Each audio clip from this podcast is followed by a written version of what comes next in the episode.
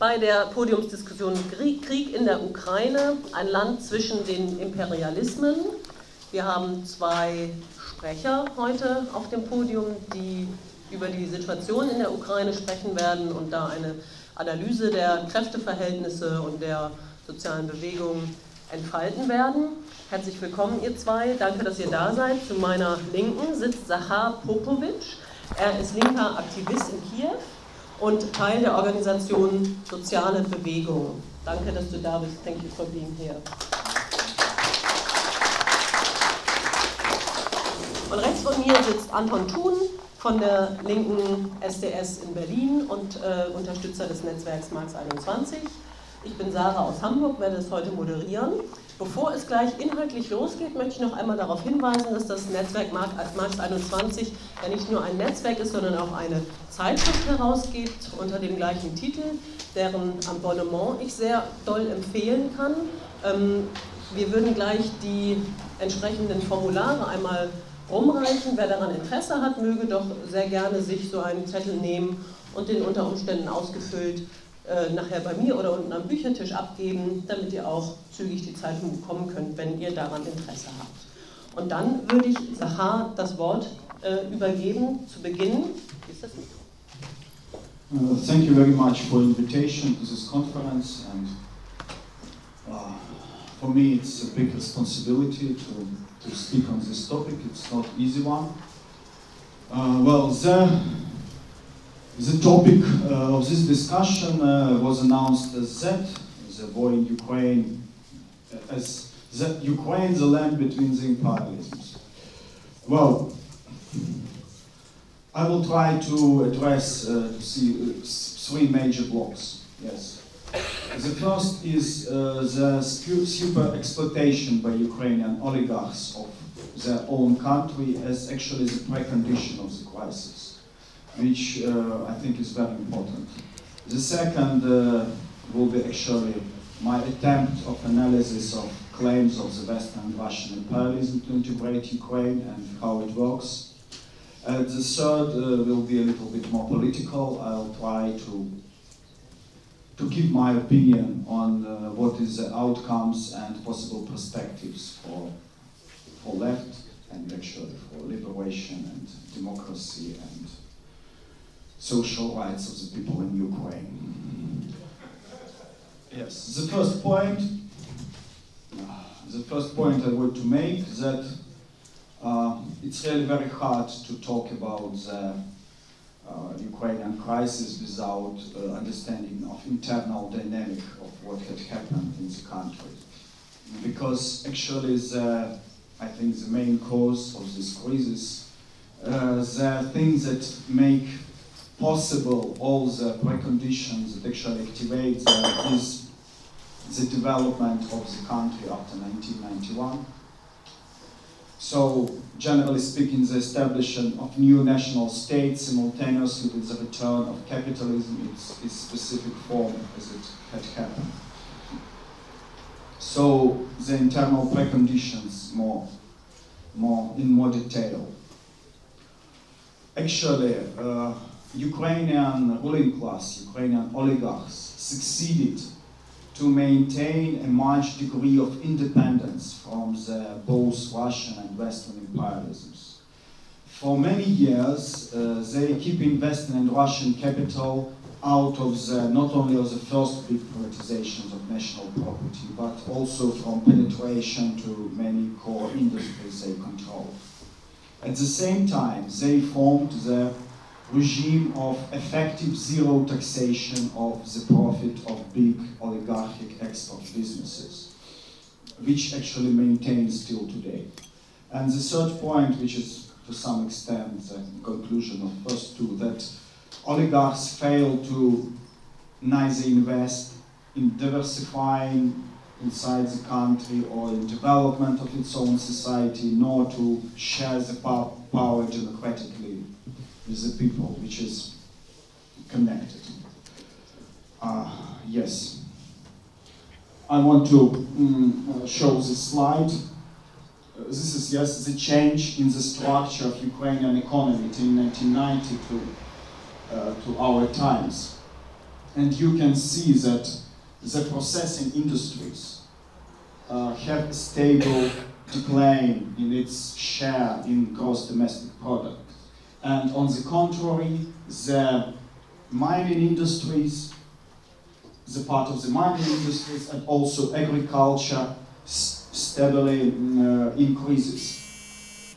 Uh, generally speaking, Ukraine made a great switch from the uh, structure of economy, which was in 1990 quite developed industrial state. You can compare it with France, for example, with 30% of uh, uh, industrial production concentrated in machine building and only 10% in metallurgy, for example, to the opposite structure where now we have to say the 30% or 25% in metallurgy production and all this raw material production and only 9% of uh, uh, industrial production concentrated in actually machine building. Uh, after the year 2000, uh, till the year 2008, Ukraine did relatively well. You see this green line. Green line is the gross domestic um, product.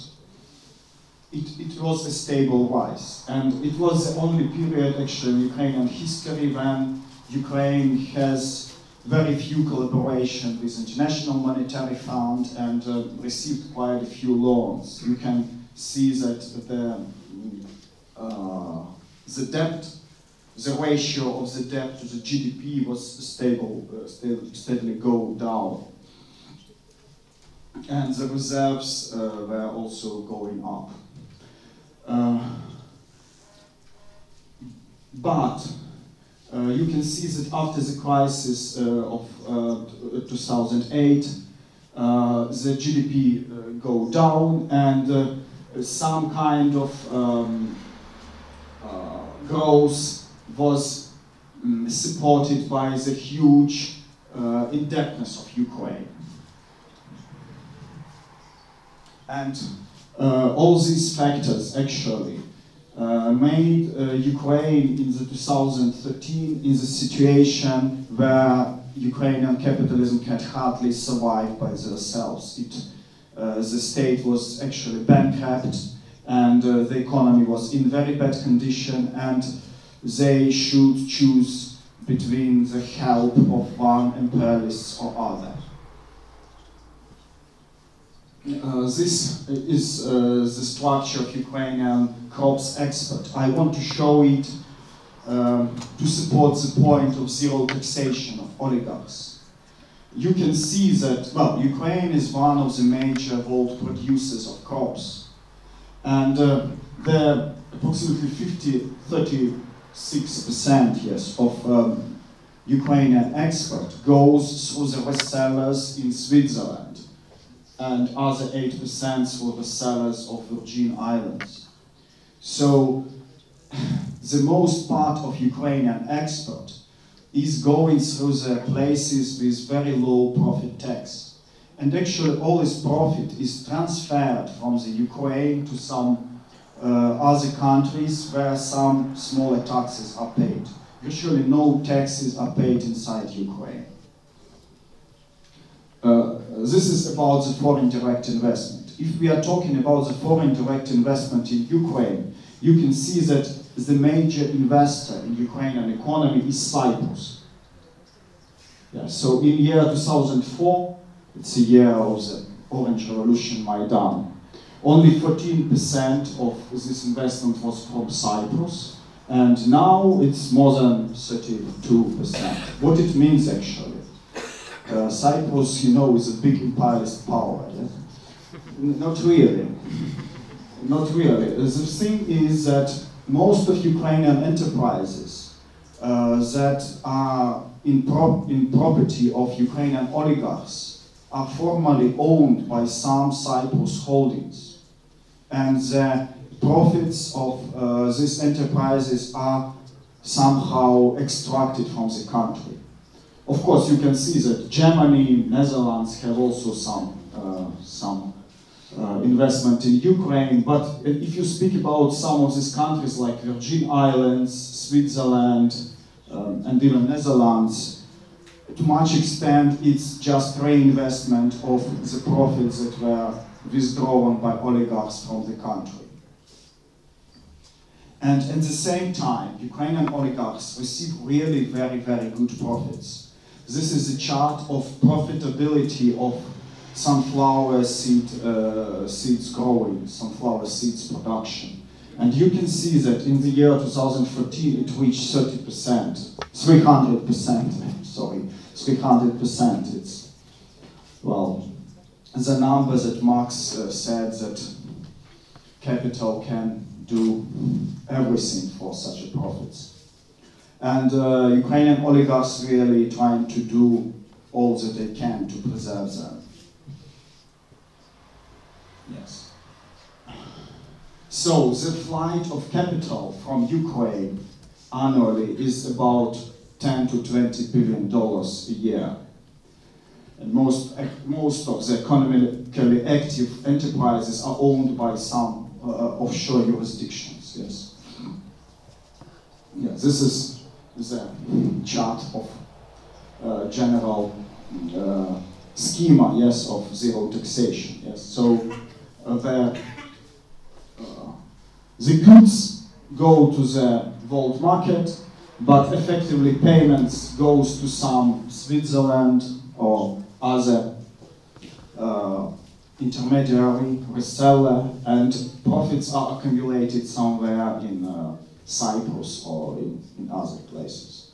Well, it's uh, it, it's uh, analogies for iron ore and metallurgy production, but I will not stop probably on it.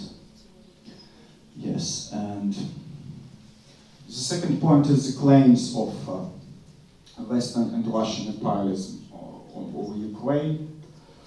And uh, three major points I want to make. The first is isolation of Ukraine from the regional economical and security blocks, which was to some extent the consequence of this relative independence of Ukrainian oligarchy.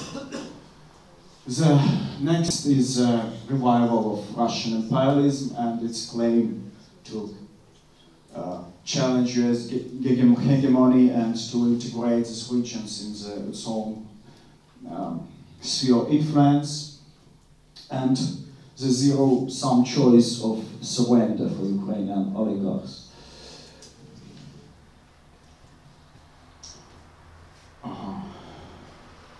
Yes.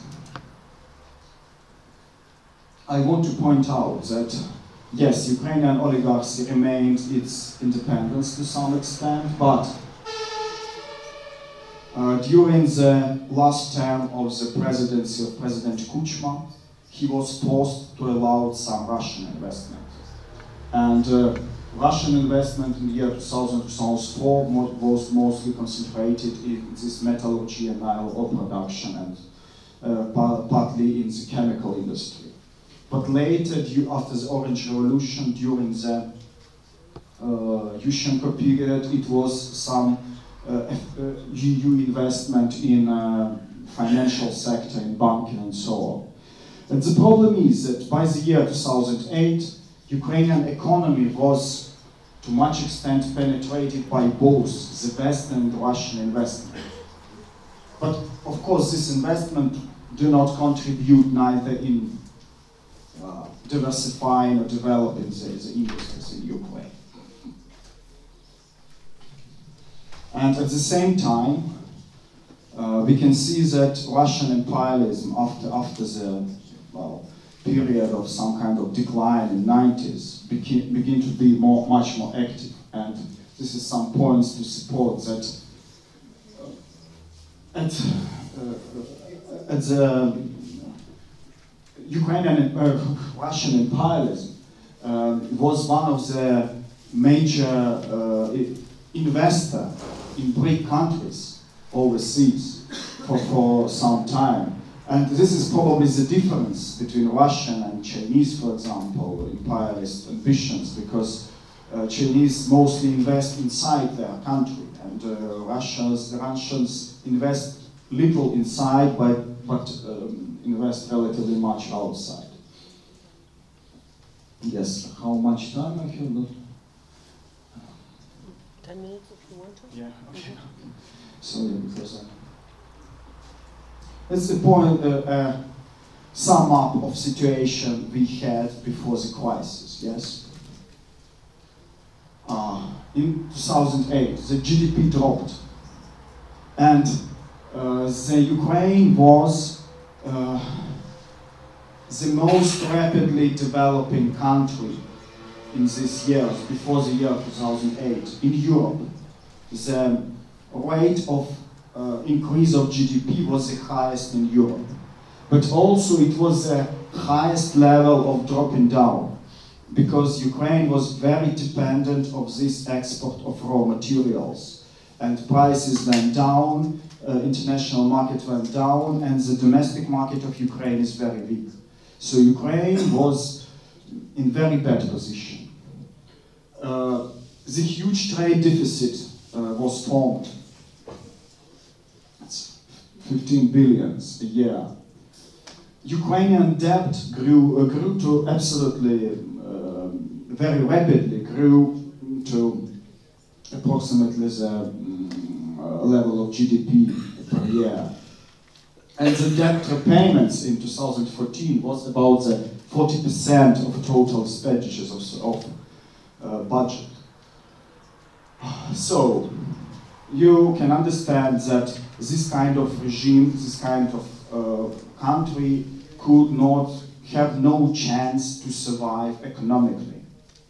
This is because, because of that, uh, Yanukovych and uh, government of Ukraine was seeking some, uh, some help from imperialists. And imperialists trying to use it to press country as much as possible. Yeah. And uh, I, I want to point that, from my point of view, the internationalization and militarization of Ukrainian crisis. So I was talking about the things which was the economical base of the crisis, that uh, Ukraine cannot survive in such manner. But the crisis turned into some military confrontation because of the, uh, it was triggered by Russia, by Russian intervention in Crimea, and uh, in, uh, because of uh, because of huge military supply of for separatists in Donbass, and it's changed the nature of crisis. Um, okay. Now a little bit about uh, about Maidan, what it was actually. I want to show this chart to uh, provide an explanation why many independent unions uh, supported Maidan and joined Maidan in Kiev, for example, the independent unions of miners, union of rail workers, and so on. Uh, this is the map where you can see a risk that the country lacks or does not enforce the right to strike. And the same picture you can see with most other labor rights. The problem is that uh, the only probably serious difference between the eastern region, Russia, Belarus, and, and EU is the rule of law and rule of law also in labor rights. And union believe that uh, this European Association Agreement will move the country to the uh, rule of law. And many points in this agreement are really about, about the rule of law. And uh, I want to also to point that uh, the, generally Maidan nationalism was not that ethnic. Yes, Maidan was highly penetrated by radical Ukrainian nationalists, but generally speaking, uh, you can't say that it's kind of ethnical one. And to even to today, I could say that the country is much more divided physically by force than it is really divided by cultural, ethnic, or national question. I think that, well, till now, most of Ukrainians, uh, I can like it or not, but speak Russian, yes, in their uh, uh, homes, yes, and so on. And uh, most of people in Donbass are of Ukrainian ethnic origin, actually. Uh, I was, for example, in uh, when it was Girkin there, and, and uh, on the blog posts of separatists, people speak to me in, in actually Ukrainian language, some of them.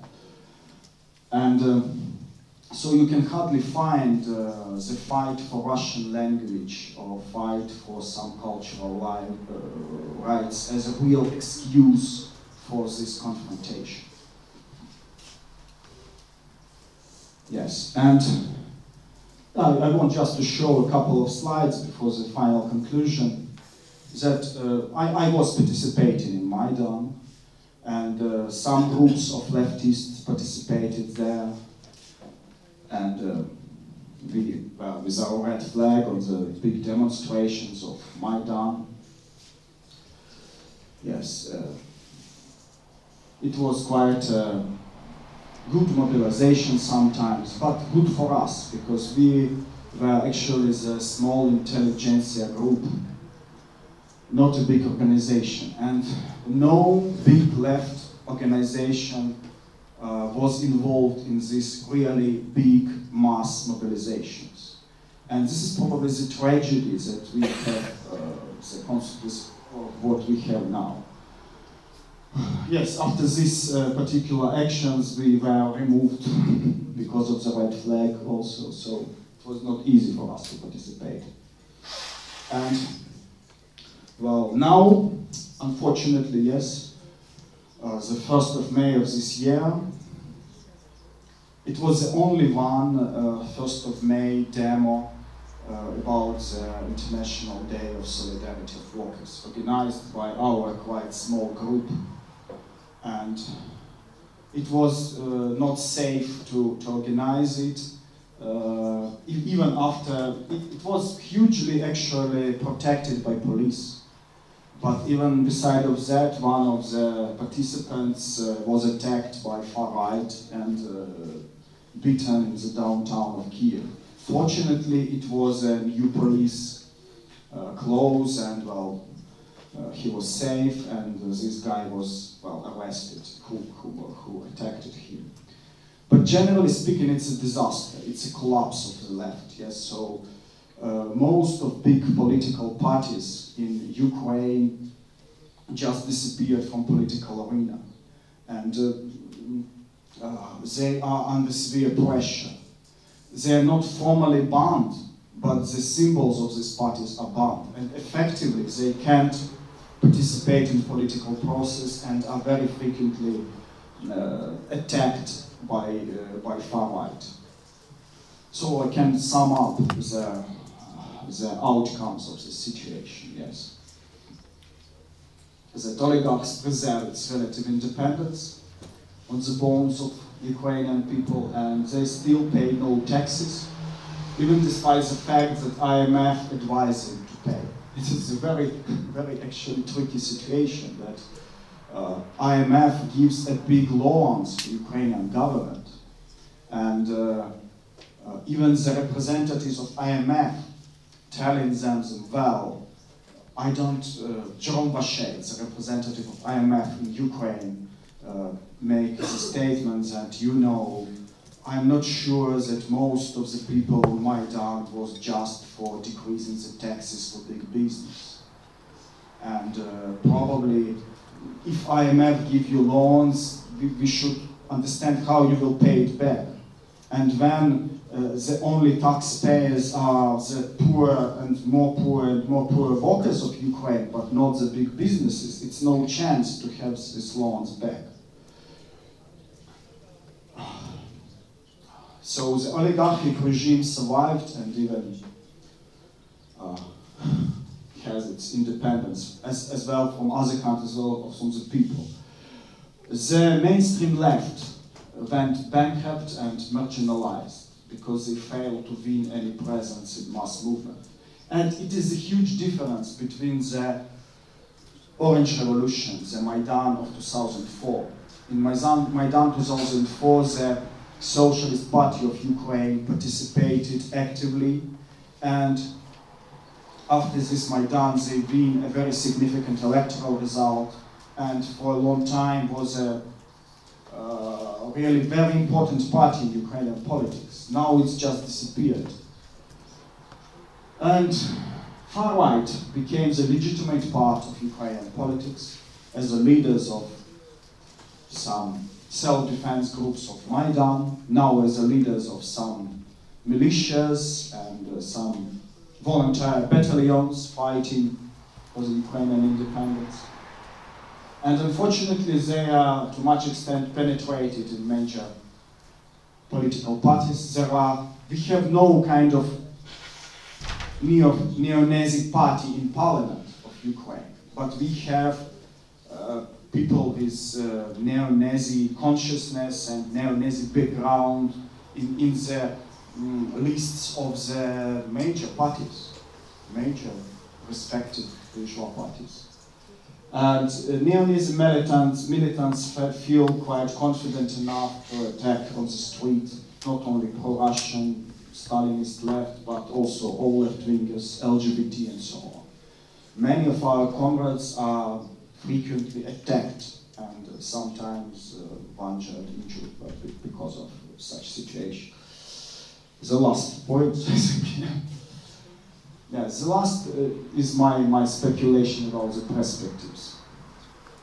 I think that what is absolutely needed uh, for Ukraine is, is somehow to, to end this war, to end this war with some peaceful, uh, not military decision. And um, uh, if it war will last longer and longer, if it will be not decision, it will, it will be some new military offensives, new military actions. It will uh, harm much uh, the left, the Wokist movement and so on. But if it would be possible to organize real elections in, in this Donetsk and uh, Lugansk uh, People's Republics, under the Ukrainian law, it's the best, under the supervision of uh, international community. It will be, I understand that it will be not easy and so on, but I think that it will be a move forward to pacify the situation, to form the real representation of the people. And it will be important not only for these territories actually, but to change the political situation generally in Ukraine. Because well, now left are cleaned up. Now, and it is true that many union activists are frightened because of uh, far right are very active. But if it will be no war and if it, we succeeded to have a real elections, it is very probable that the space for grassroots and left and progressive forces will, will be much broader. And the last point I want to provocate you. So I think that if uh, if the decision will be to just to divide Ukraine, uh, it uh, will rise not only the Ukrainian nationalism and uh, humiliate Ukrainian nation, but it also will be uh, an argument uh, for right wingers inside Germany, inside Russia, and in other countries. And uh, in this uh, context, I want to say that for Die Linke, uh, my opinion is that if if Die Linke will fail to have a really internationalist position in this question of Ukraine and will, to say, follow the general interest of German people, which means the general interest of, Gem of German imperialism, uh, it will be less space for Linke because the far rights are much more adequate to the uh, Putin regime. Putin regime, I, I, will probably repeat what Ilya Budraitskis said uh, yesterday, that Putin regime represents no alternative. It's quite authoritarian, imperialist regime. And it's no socialist alternative in all. And supporting such regime and building the imperialist bloc between Germany and Russia will means, generally speaking, the other step of abolishing the social rights of the people uh, in, inside not only Russia, Ukraine, but in Germany. And uh, of course, I think that Ukraine will survive, uh, will starve most. Okay, that's all I want to say. Thank you.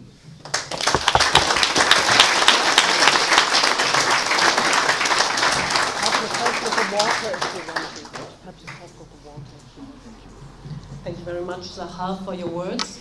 Anton. Jo, ähm, ich wollte mir das eigentlich ausdrucken. Ähm, der Drucker hat ja aber gestreikt, deswegen versuche ich das so. Okay, es geht schon mal nicht. Eigentlich hält So, jetzt läuft es doch. Gut, weil ich ein bisschen rumscrollen muss. Ich hoffe, man versteht mich. Wenn nicht, müsst ihr äh, mir das irgendwie signalisieren. Ähm, genau. Danke, Sacha, dass du äh, hier bist. Ich ähm, wird auch äh, sozusagen zu der Situation innerhalb der Ukraine jetzt nicht mehr viel erzählen. Ich werde insgesamt ein bisschen kürzer sprechen. Ähm, genau, zu sozusagen der äh, Situation in der Ukraine ähm, wurde schon einiges gesagt. Ähm, und ich finde es eigentlich wichtig, mit einer tieferen Analyse der sozialen Verhältnisse in einem Land zu beginnen, wenn man über Imperialismus spricht. Weil was, welchen Fehler, wie ich finde, die Linken oder Linke häufig machen, ist über Geopolitik zu sprechen und eigentlich sich auf derselben Ebene der Logik zu be begeben, wie es Herrschende tun. Ich finde, ähm, wir müssen da einen Unterschied machen. Äh, wir müssen natürlich die verschiedenen Interessen und so weiter ähm, beachten, worauf ich gleich auch sozusagen eingehen möchte. Trotzdem geht es letztendlich um die sozialen Verhältnisse in verschiedenen Ländern. Äh, genau, und ähm, das ist, wie ich finde, sollte der Ausgangspunkt sein für unsere Analyse ähm, der Situation. Genau.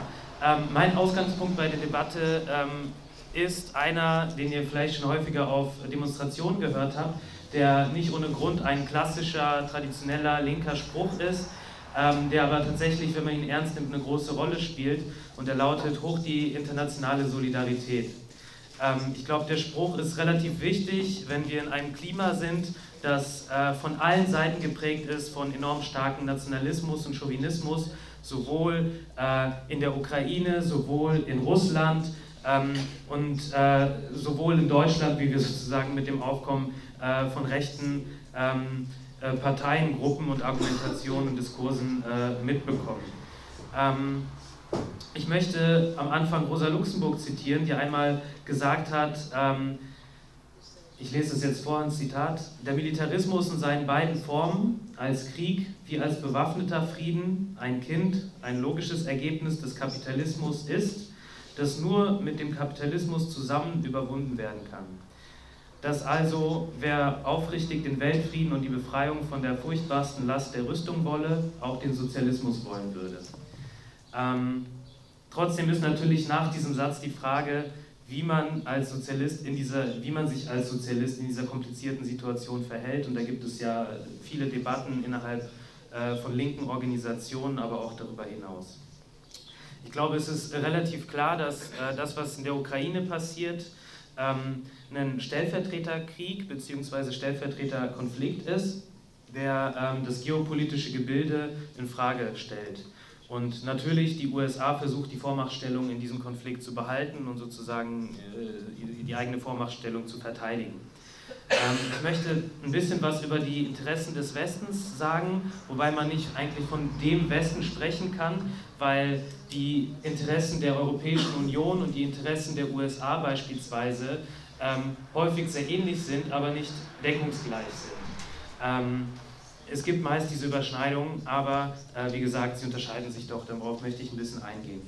Ähm, Ausgangspunkt der ganzen Situation äh, oder ein Ausgangspunkt ähm, war ja das Assoziierungsabkommen der Europäischen Union mit der Ukraine, ähm, was diskutiert wurde, was letztendlich ein in Konsequenz auch mit sich gezogen hat, ein neoliberales Strukturanpassungsprogramm, ähm, was der Ukraine auferlegt wurde als Voraussetzung, um in die Europäische Union kommen zu können. Ähm, Teil davon waren, dass Subventionen gestrichen werden, die sozusagen für einfache Bevölkerung eine gewisse Unterstützung gefunden haben. Das war ein Teil dieses äh, Anpassungsprogrammes. Äh, und das in einer Situation, äh, da hat Sarah schon einiges zu gesagt, wo die Ukraine auf einem enorm, sozial enorm tiefen Level äh, steht. Ja? Also das Bruttoinlandsprodukt ist im Vergleich zu jedem anderen Land der Europäischen Union tiefer. Äh, es ist doppelt so, äh, das ähm, äh, Bruttoinlandsprodukt Bulgariens ist doppelt so hoch wie das der Ukraine.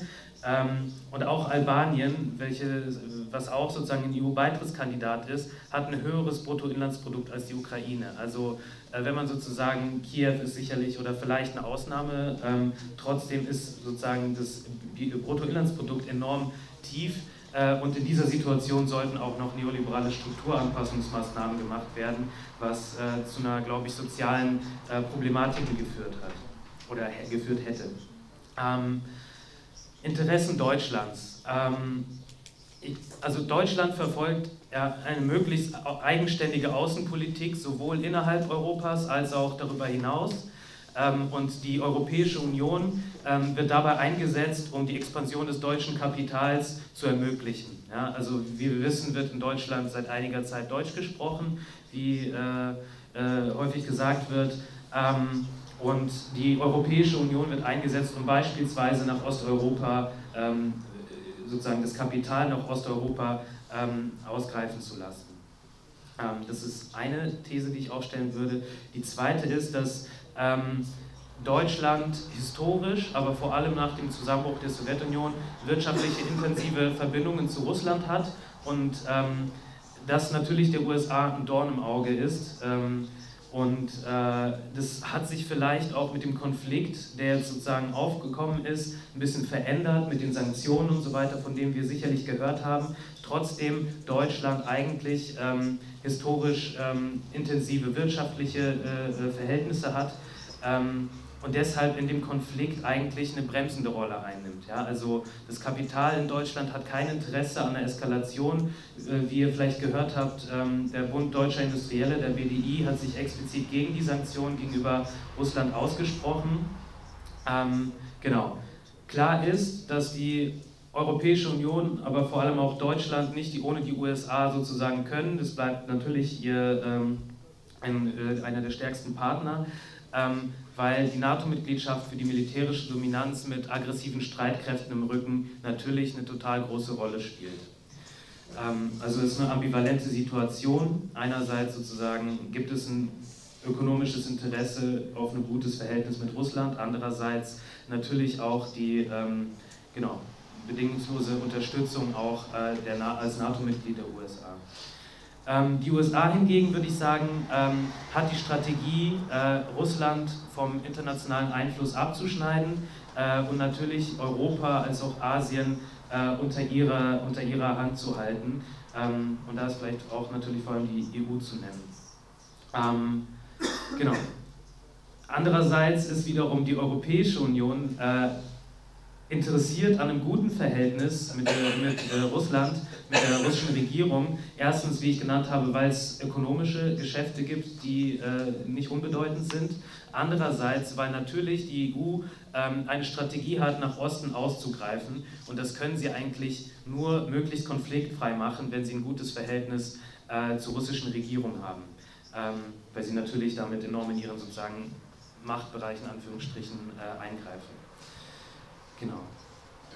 Natürlich ist klar, äh, dass die Ukraine äh, ein Recht auf Selbstbestimmung und Autonomie hat, sowohl im Osten des Landes als auch im Westen. Ich würde sagen, das, was wir heute sehen, äh, aber eigentlich nichts mit einem demokratischen Willen der Massen zu tun hat, wie eigentlich das Recht auf Selbstbestimmung und Autonomie ausgelegt ist. Was sich in dem Konflikt äußert, sind ähm, Imperialismen des Westens als auch Russlands, die letztendlich zu einem Krieg geführt haben. Ähm, ähm, genau, und natürlich äh, im Osten der Ukraine als auch im Westen ihre Interessen verfolgt werden und das nichts mit einem Interesse der Arbeiterinnenklasse Deutschlands, Russlands oder der Ukraine zu tun haben kann. Ich möchte kurz ähm, nochmal eingehen darauf, ähm, was ich sagen würde, Kernelemente des Imperialismus sind, weil wenn wir über, über, Imperialismus sprechen, müssen wir auch schauen, sozusagen, wieso definieren wir Russland als imperialistischen Akteur.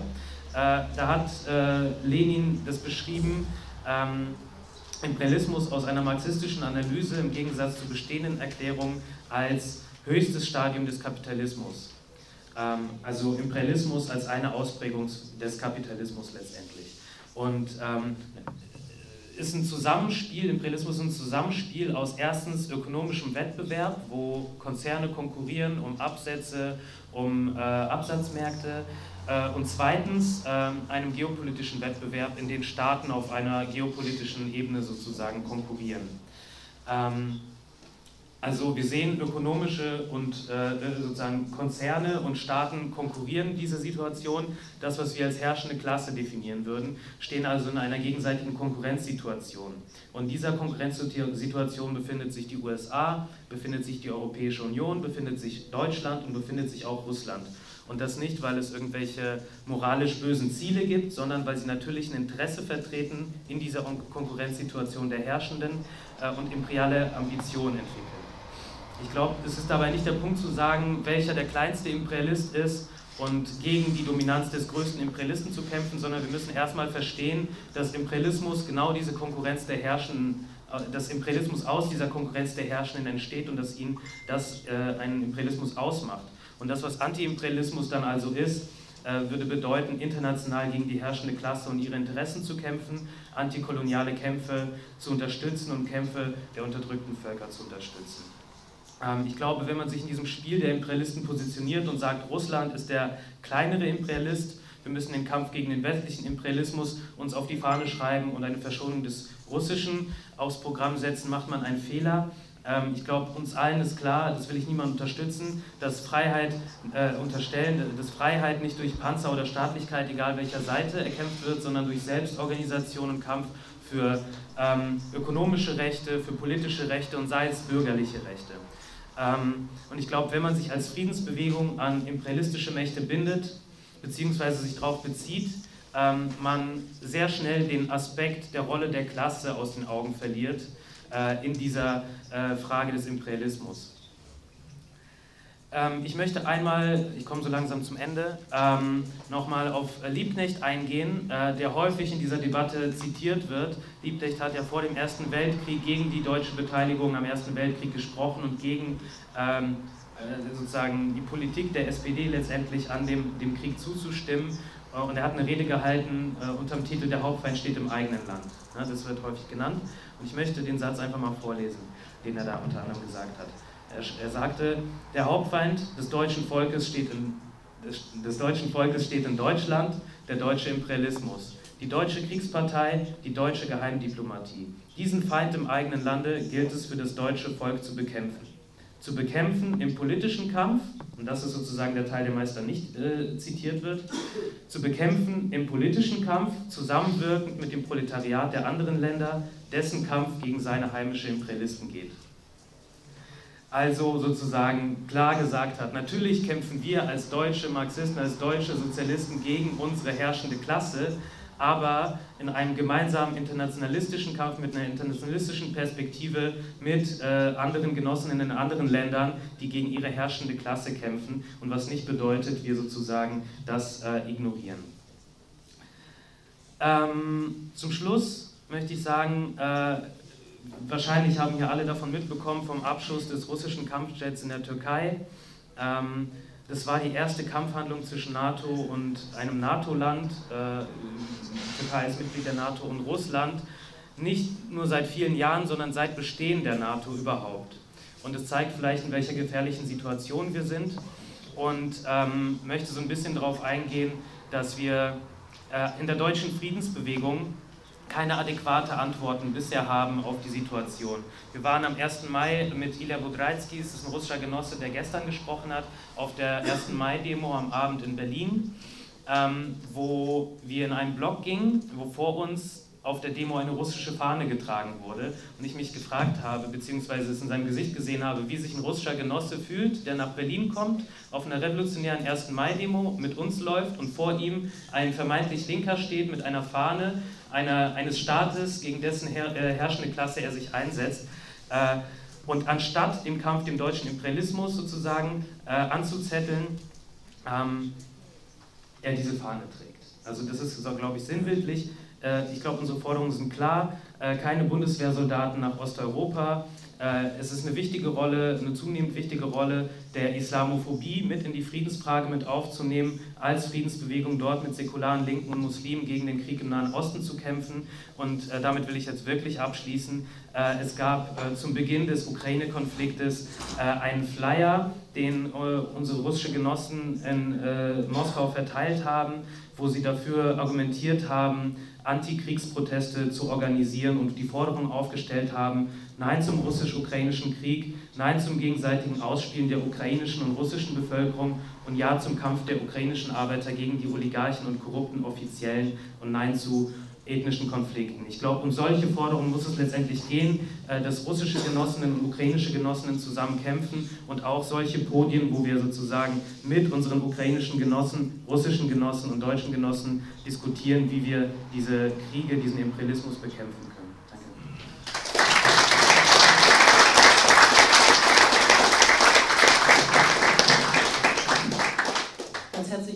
Anton, für deinen Beitrag. Wir haben jetzt